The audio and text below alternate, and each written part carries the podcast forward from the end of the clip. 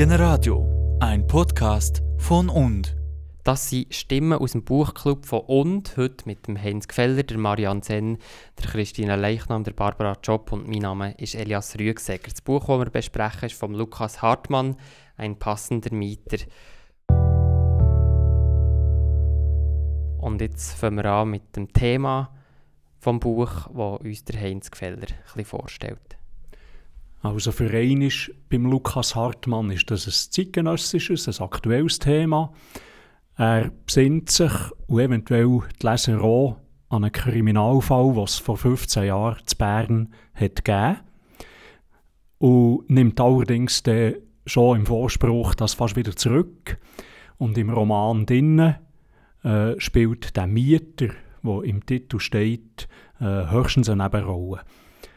In der Mitte des Buch wird ein junger Mann, der so in der Nacht Frauen überfallen hat, zum Teil verletzt hat, schon gefasst.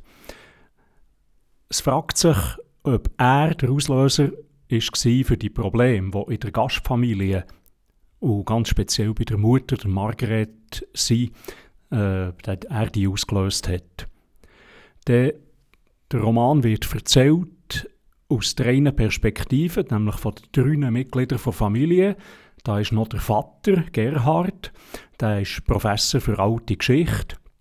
Und der Sohn, Sebastian, das ist ein sehr unentschlossener Student, der am Anfang gerade von daheim ausgezogen ist, nachher seine erste Liebe durchlebt.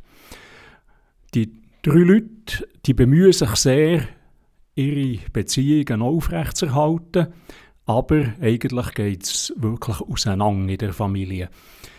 Am eindeutig meisten Raum überkommt die Margaret, die Mutter. Die hat ihre Lebenskrise und das geht in die Psychiatrie mehrfach. Sie kann ihren vergleichsweise angenehmen Alltag eigentlich nicht mehr bewältigen. Sie hat gelegentlich arbeiten. Sie macht Versuche, in der untaugliche, mit dem Mieter, dem schwierigen jungen Mann, in Kontakt zu kommen, auch mit dem seiner Mutter. Am Schluss bleibt offen, ob sie sich wieder aufgefangen könnte haben. Das würde sich äh, drinnen zeigen, dass sie wieder tanzen würde. Also mir hat das Buch gefallen. Was mir wirklich gefallen hat, ist, denke mir, die Lebenssituationen werden einfühlsam beschrieben und auch die Entwicklung der Protagonisten. Stimmungen werden schön schaffen. Einfach ein Beispiel. Er fängt an, wo er ein Bild vom Eschentreppen beschreibt. Und da gehen die Stegen in die Quere und ins Leere. Für Margrit ist das ein völliges Wirrwarr und abweisend. Für ihren Sohn Sebastian ist es aber die Möglichkeit von, von verschiedenartigen Perspektiven. Es zeigt ihm viele Blickwinkel und es wird ihm klar, dass er äh, sein Wunsch wird bestärkt, dass er wirklich seinen eigenen Weg finden will. Die Themen des Buches sind aus dem Leben gegriffen. Liebe, Sehnsucht, Angst, Schuldgefühl, der Sinn des Lebens. Alles Sachen, wo ich mich auch damit auseinandersetze. Die, die Hauptsache, also im Mittelpunkt stehen eigentlich die Veränderungen in den familiären Beziehungen. Das Auseinanderleben, Trennung sind Hauptthemen. Moral eigentlich Margrit oder Gerhard? Wieso hat der Beat so viel auslösen Ist die Trennung wirklich die einzige Lösung gewesen? Wieso haben sie sich nicht zusammen weiterentwickeln, einander dabei unterstützen? Das sind so ein Fragen, die bei mir auftaucht sind. Zum Beispiel nach dem ersten Besuch bei ihrem Sohn Sebastian, da haben die Eltern wieder kommunizieren und sie haben auch wieder Nähe gespürt. Und die Krise hat auch der Sohn und der Vater wieder ein bisschen näher gebracht. Aber am Schluss ist die Trennung äh, wirklich das, was passiert. Die Hauptfigur oder äh, die Figur der passende Mieter ist im Buch der Beat.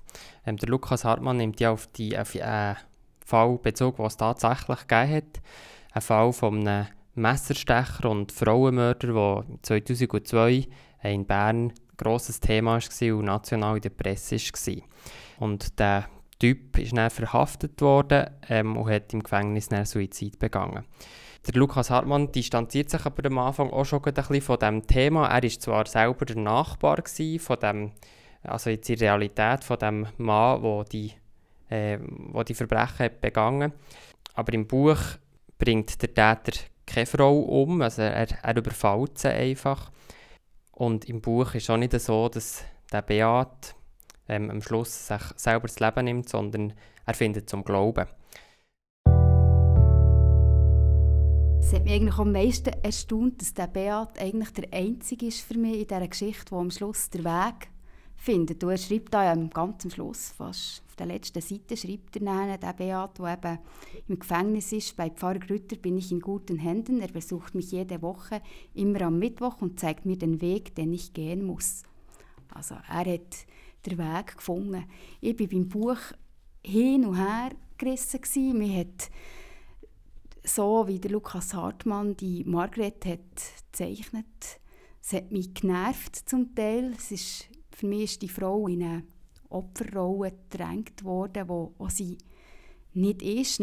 Die verschiedenen Beziehungen, wo, wo nicht offen ausgesprochen werden, das Kommunikationsproblem zwischen Mann und ihr, zwischen ihr und dem Sohn, zwischen dem Sohn und ihr umgekehrt auch. Und am Schluss tanzen sie. Also sie zieht ja dann aus, die Mutter, sie muss in die Klinik, sie hat einen langen Weg hinter sich. Am Schluss tanzen sie, ihr Sohn sieht sie und er sagt oder denkt für sich, so habe ich meine Mutter noch, nicht, noch nie gesehen. Also, und ich bin nicht sicher, was sie für eine Wandlung hat durchgemacht, die Mutter. Für mich eigentlich nämlich vielleicht nicht einmal eine grosse, sondern sie war eigentlich schon am Anfang die Person, die sie am Schluss auch noch ist. Die anderen haben es nur nicht so wahrgenommen. Mich haben im Buch vor allem die Gefühle sehr beeindruckt. Also zwar ist das Buch ein Roman, aber das, was der Autor äh, uns schreibt über die Gefühle der verlassenen Mütter, das, das sind Sachen, die einfach zum Leben gehören. Und in vielen Situationen habe ich mich selber gefunden. Also dieses Aspekt hier war für mich sehr wichtig.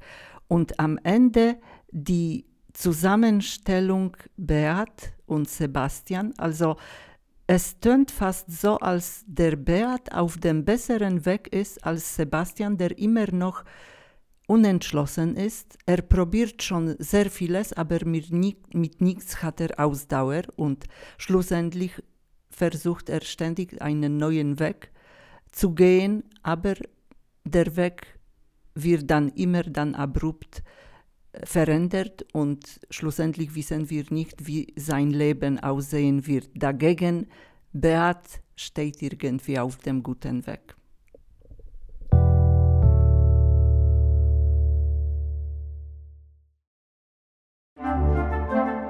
Noch nicht genug gehört? Alle Beiträge vom Generadio warten zum Nachhören auf unserer Webseite